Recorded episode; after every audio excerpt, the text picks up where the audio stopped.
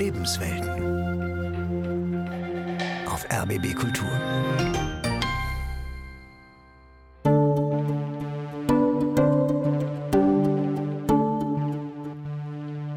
Wenn jetzt zum Beispiel eine Freundin mit einem Problem oder so zu mir kommt, dann höre ich immer zu und dann gebe ich ihr auch vielleicht Tipps. Auch ich werde jeden Tag von irgendjemand hier im Haus zugetextet. Weil er nicht zuhört, weil er eigentlich vielleicht nur so ein Ich-Hörer ist. Das Beichtkind hat längst schon ein Gespräch begonnen. Und zwar mit dem Gott, nicht mit mir.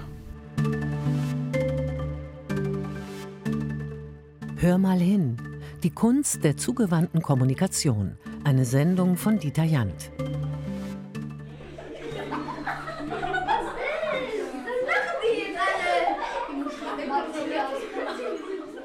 machen wir eine Ohrenmassage.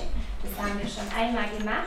Wir starten mit dem Daumen und dem Zeigefinger an unseren Ohrläppchen und massieren die mal. Die Lehrerin Lisa Henn in der sechsten Klasse der Geschwister Scheu Realschule im schwäbischen Riedlingen. 24 Kinder sitzen in kleinen Gruppen in einem Workshop, der mit klassischem Unterricht nichts zu tun hat.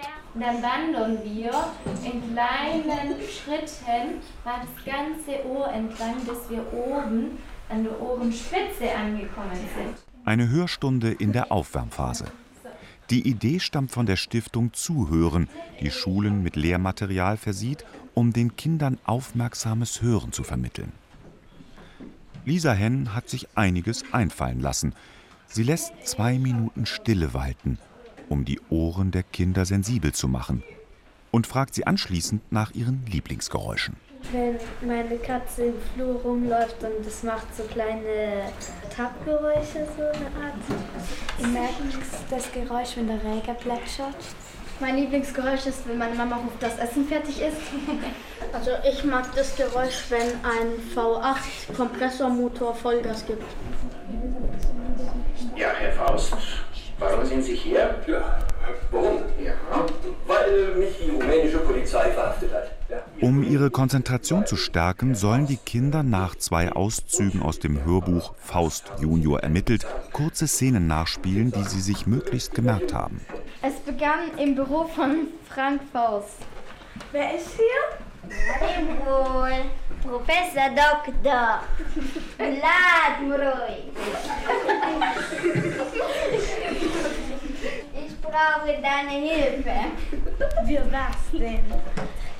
Na, für was denn wohl? Zuhören muss geübt werden. Das klappt nicht von Anfang an. Das ist ein aktiver Prozess. Ich muss bereit sein, ich muss den Willen haben, zuzuhören. Die Lehrerin Lisa Henn. Und da unterscheidet sich vielleicht das Zuhören von dem reinen Hören.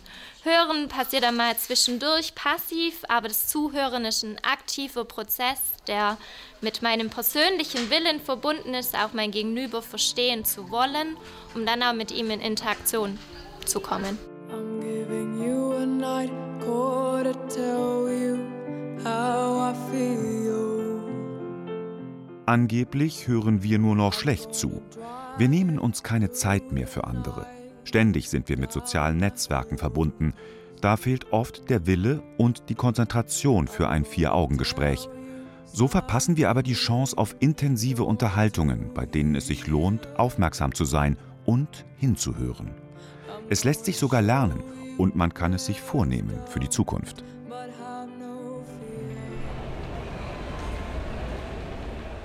Gerade junge Menschen scheinen mehr über ihr Smartphone zu kommunizieren als direkt mit ihren Nächsten. Zumindest sagt man es ihnen nach. Und manchmal wird man auf der Straße fast umgerannt, weil da jemand im Gehen tief über sein Handy gebeugt ist. Ich habe vor ein paar Tagen ein Interview gehört mit dem ehemaligen Physiotherapeuten vom Fußballverein Borussia Dortmund. Ein Mann mittleren Alters am Rande der Mainzer Fußgängerzone. Ein kleiner Platz mit einer Skulptur, die Patina angesetzt hat. Vorn ruckelt die Straßenbahn heran. Autos rauschen vorüber. Und er hat sich darüber beklagt, früher konnte er mit den Leuten noch reden, die er behandelt hat, physiotherapeutisch. Was aus dem Urlaub gemacht, wie war es, oder ist noch mal Kaffee trinken gegangen. Heute sagt er, ist alles weg. Die haben ihr Handy in der Hand, die sagen höchstens noch guten Tag und später noch mal ciao.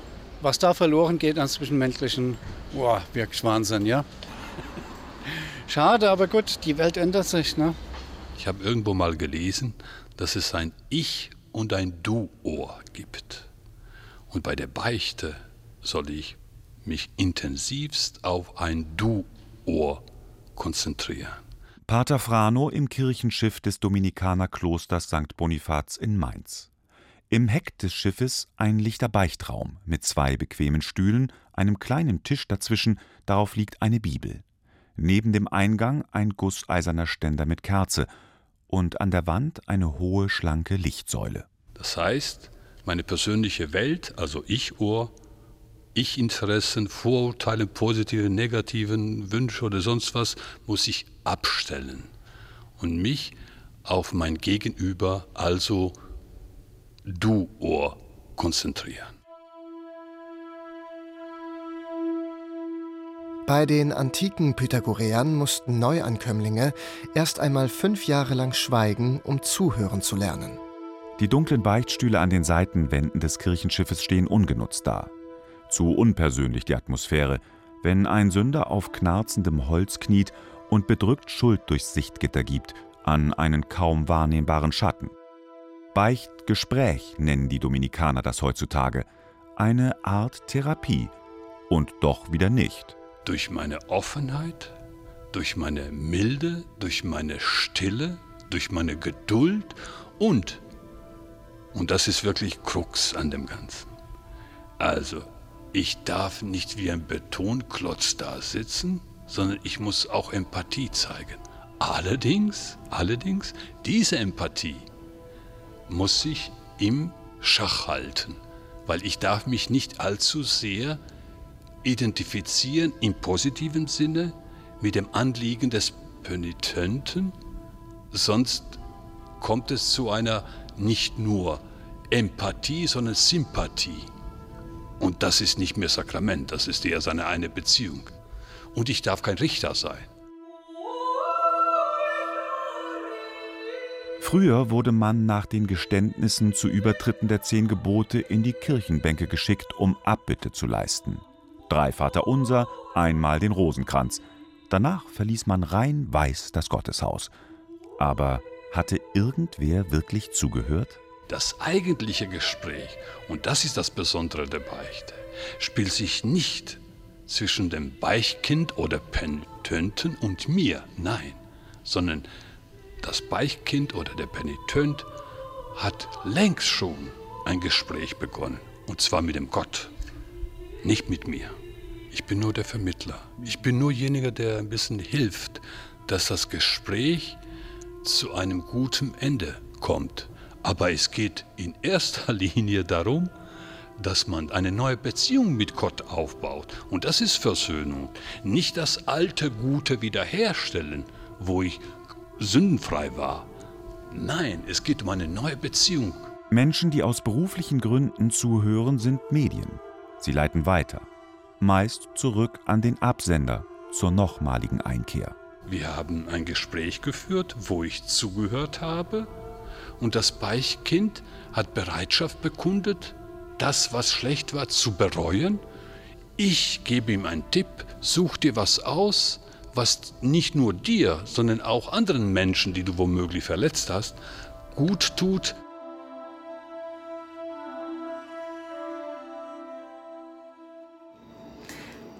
Du bist ja Gast hier aus Spanien. Glaubst du, dass es einen Unterschied gibt zwischen dem Zuhören, wie es in Spanien praktiziert wird, und dem Zuhören in Deutschland? Aus einem Seminar abgelauscht. Ich fühle mich so glücklich, wenn ich zugehört, zugehört werde. Ja, wie hört man richtig zu? Das kommt wahrscheinlich auf das Ziel an, was ich verfolge mit dem Zuhören, um zu definieren, was ist jetzt richtig. Barbara Kuklock, Kommunikationstrainerin und Seminarleiterin. Und vielleicht möchte ich jemanden verstehen, wie er ein Sachverhalt selber interpretiert oder wie es jemandem geht, dann ist das richtige Zuhören etwas anderes, als wenn ich was verkaufen möchte. I'm gonna tell you something you don't want to hear. Der US-amerikanische Psychotherapeut Carl Rogers propagierte Mitte des vorigen Jahrhunderts das aktive Zuhören. Es gilt in Fachkreisen bis heute als das A und O, wenn es darum geht, die Ohren aufzumachen. Gerade das aktive Zuhören setzt darauf, lange beim anderen zu bleiben, um erstmal seine Sichtweise zu verstehen. Und zwei Elemente sind ganz entscheidend. Warum heißt es überhaupt aktiv, aktives Zuhören? Weil ich zwei Dinge tue, außer die Fragen zu stellen. Und zwar wiederhole ich immer wieder, was der andere gesagt hat, inhaltlich, was ich verstanden habe. Und mindestens genauso wichtig ist, dass ich das in Worte fasse, was die andere Person nicht gesagt hat, was ich aber zwischen den Zeilen gehört habe. Kommunikation geht leicht mal schief. Man redet aneinander vorbei, oft auch, weil wir möglichst unsere eigene Position durchbringen wollen oder weil wir, während wir zuhören, gedanklich bei Erlebnissen sind, die wir so oder ähnlich auch schon mal erlebt haben. Weil wir also eher bei uns sind. Schließlich hat man ja mit sich selbst genug am Hut. I'm giving you a night call to tell you how I feel. Der Seminarraum eines namhaften Unternehmens der chemischen Industrie. Die Chemie muss stimmen zwischen den einzelnen Abteilungen und wenn sie nicht stimmt, bildet sich zuweilen ein offener Stuhlkreis. In diesem Fall für zwölf Teilnehmende. Hinter ihnen ein beleucteter Flipchart.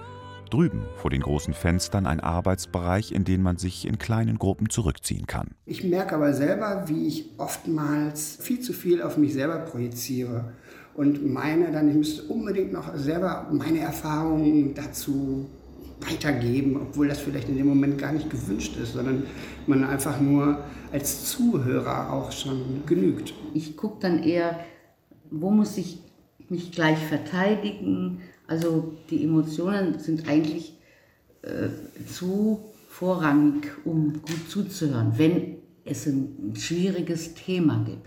Und woran merkst du, wenn dir jemand gut zuhört? Also was ist das für Dass dich? der mir in die Augen schaut, das anders zeigt, dass er dabei ist, mit mhm, ja, hm. ach, oder irgendwie kleine Nebenhalbsätze oder Nicken und so Aufmerksamkeit zeigen mit, mit Blickkontakt hm. und keine Störungen drumherum. Na, manchmal sage ich das dann auch. Geh mir nicht auf die Nerven oder es geht mir jetzt auf den Keks. Also, wenn man mit guten Freunden redet, kann man das auch sagen, denke ich. Die Sängerin Lilien Höhnen. Wenn ich meine, ich helfe dem anderen, indem ich zuhöre, dann mache ich das auch. Aber wenn ich merke, es hat überhaupt keinen Sinn, dann, ähm, ja, nächstes Mal gibt es dann nicht, sage ich ganz ehrlich.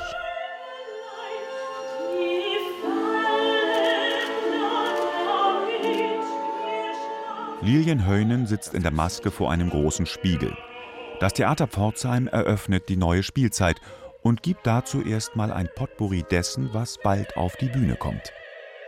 Schauspieler sind Leute, die nicht zuhören, wenn man nicht über sie spricht, wusste der Hollywood-Star Marlon Brando. Dass ich hier die Andrea voll labere oder so. Nee, nicht wirklich. Manchmal reden wir viel, manchmal auch gar nicht. Die Glatze, das wird jetzt eine verlängerte Stirn nachher, aber die Haare werden geöffnet und sie wird dann nachher sehr wild und sehr eher eine verrückte Frisur kriegen und äh, nicht so anständig frisiert, wie sie jetzt ist. Die Chefmaskenbildnerin Andrea Dengler-Heiermann wuselt um Lilian Heunen herum. Die beiden kennen sich schon lange und sie unterhalten sich zwanglos über das, was ihnen gerade in den Sinn kommt. Auf der Ablage vor dem Spiegel Schminkkästchen und ein Kulturbeutel mit Pinseln, Modellierspateln und Tuben. Maskenbildnerinnen, Taxifahrer und Barkeeper sind klassische Berufe, in denen nicht nur deren Dienstleistung beansprucht wird, sondern auch deren Ohr. Sie werden häufig zugetextet, ob sie wollen oder nicht. Der Fahrgast macht es sich auf dem Beifahrersitz bequem und gibt sich zugewandt.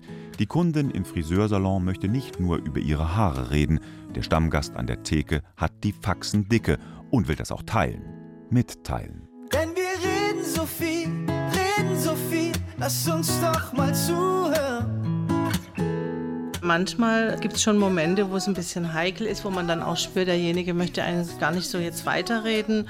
Und dann ist man auch charmant und äh, bemerkt es schon und geht auch auf ein ganz neutrales Thema. Eine kurze Zeitspanne der Dienstleistung, oft zwischen zwei Menschen, die sich vorher nie begegnet sind. Wie soll man diese Situation überbrücken?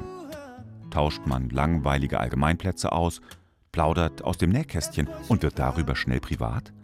Oder schweigt man lieber? Aber dann lastet womöglich die Stille.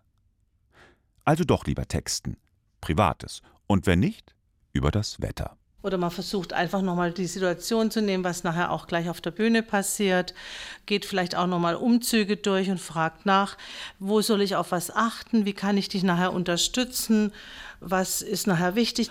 Und dann kriegt man manchmal eine unangenehme Situation ganz locker hin, indem man dann einfach wieder so ein Arbeitsverhältnis schafft.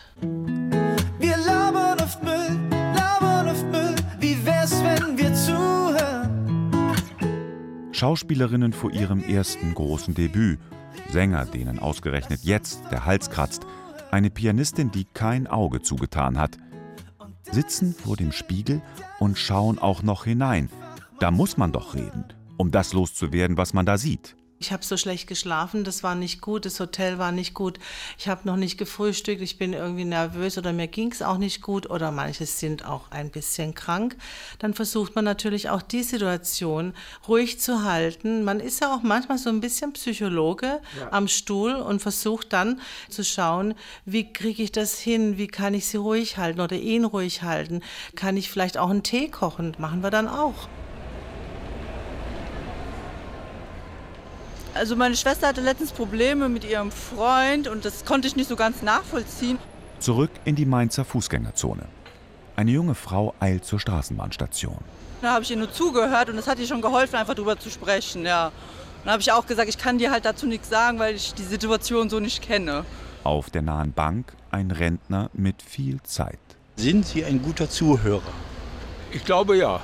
Ich lasse die andere auch ausreden bevor ich was sage. Ja? Ich unterbreche sie nicht in ihrem Wortspalt eventuell, was man oft erlebt. Ich spreche ja schon mit Leuten, ja, und warte, bis sie fertig sind, bis ich antworten kann. I'm giving you a night call to tell you how I feel.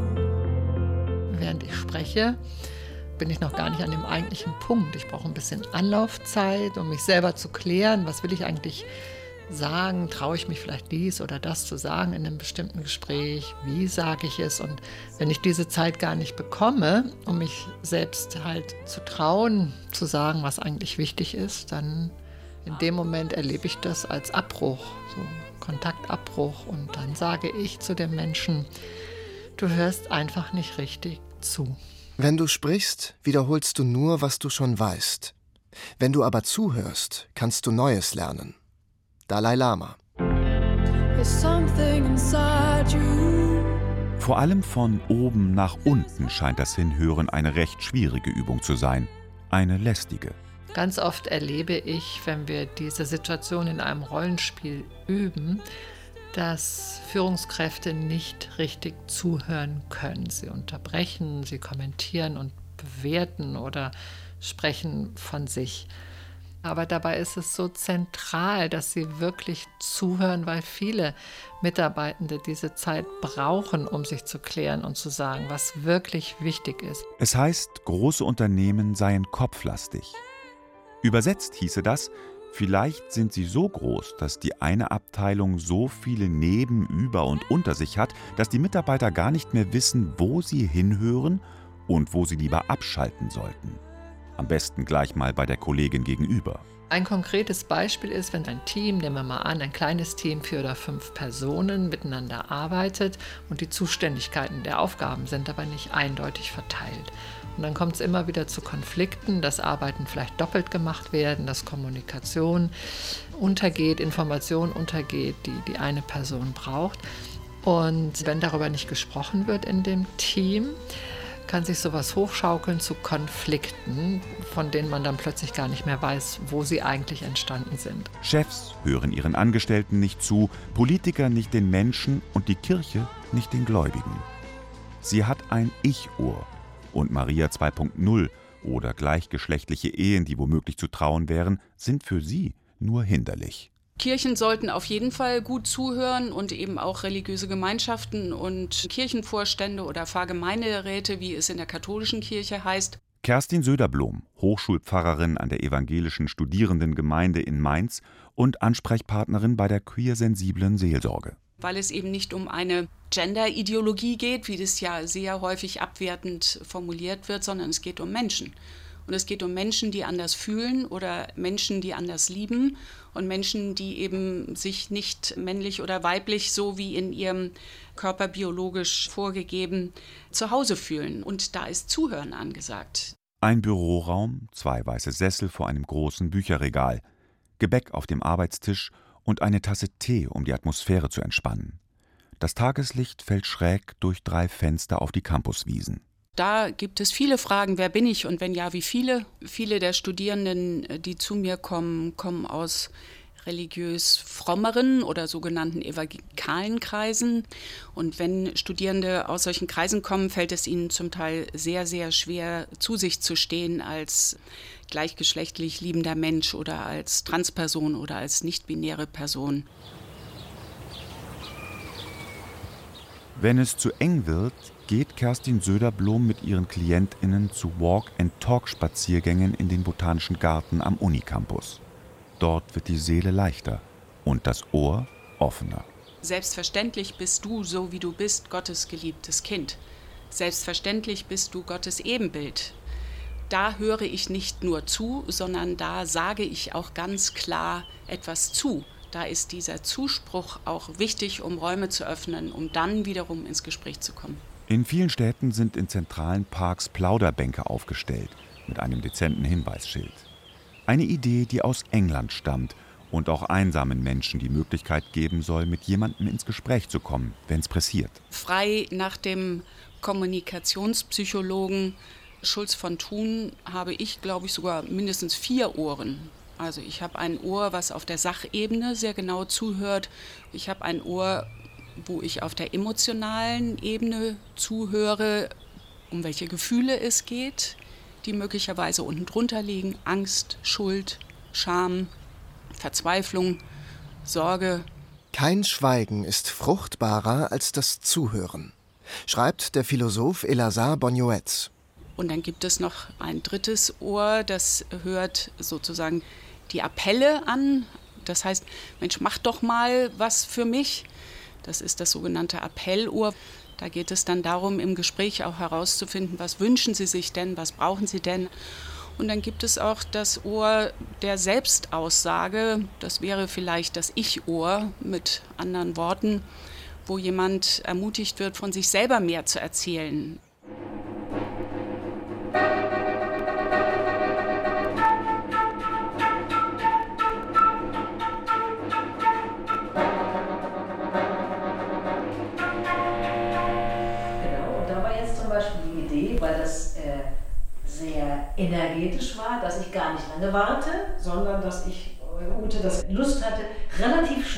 Sozusagen als äh, ähm, äh, Gegenüber da hineinzuspringen. Carola Pasquet und Ute Völker, Musikerinnen von Partita Radicale, einem Ensemble für improvisierte Musik. Es war eine Komplementation, würde ich jetzt sagen, komplementieren von dem, was da war. Das passiert ganz oft. Man hört was und denkt, oh, da passt jetzt das Material super gut genau. dazu. Und das muss nicht immer sein, dass man da reinspringt und der andere dann aufhört. In der freien Musikszene wird in der Regel nicht nach festgelegten Kompositionen gespielt, eher nach feinem Gehör, um zu entscheiden, wann es Zeit für einen eigenen Einsatz ist oder sich noch eine Weile zurückzuhalten. Die beiden spielen zugewandt. Sie proben für eine kleine private Veranstaltung im Bekanntenkreis. A habe ich ja gesehen, dass sie die Flöte ansetzt, man ist ja auch im Augenkontakt und B war es ja auch musikalisch sinnvoll, dass sie jetzt anfängt. Also ich habe es erwartet, mehr oder weniger. Es ist ja das, wenn wir zusammenspielen, dass man ja auch erwartet, dass da was passiert. Das Zuhören im Orchester oder Ensemble funktioniert vielleicht nicht einmal so viel anders als auf der Parkbank oder am Esstisch. Manch einer spielt sein Ding runter und die anderen sind ihm völlig egal, was aber nicht allzu lange gut geht. Ich habe mit, äh, mit Leuten zusammengespielt, da ist man Zuträgerin letztendlich. Da lebt die Musik dann davon, dass ich zuhöre und denke, okay, jetzt kann ich das und das dazu spielen, weil der andere Mensch einfach gar nicht reagiert, sondern in seinem autistischen, sage ich jetzt mal fast autistischen Fokus sitzt und sein Ding einfach sein Streifen macht. Ich habe jetzt von mehreren Leuten gehört, dass ich als sehr gute Zuhörerin wahrgenommen werde, weil die Wahrnehmung, also in meinem unterrichtenden Feld, weitaus darüber hinausgeht, was passiert technisch, was passiert musikhistorisch, sondern das Zuhören bedeutet beim Musizieren oder bei der Musikpädagogik eben auch ganz stark ein Wahrnehmen einer Persönlichkeit. Partita Radikale sind seit 25 Jahren gemeinsam musikalisch unterwegs. Einüben die zweite.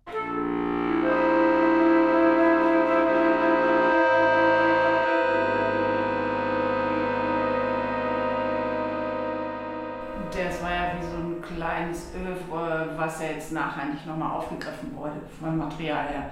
Weil dann war ja diese lange Note, die genau für mich wie ein passender Einsatzton war, wo ich dachte, jetzt kann ich gut einsetzen. Weil diese geräuschhaften Sachen sind auf dem Akkordeon zum Beispiel gar nicht nachzumachen. Das war ein perfekter. Ich habe gewusst, dass die Gute dann kommt. Ne? Und dann entwickelte sich dann ein kleiner Dialog. Und äh, das war auch der erste Ton von mir, der ein bisschen klarer war. Das war perfekt.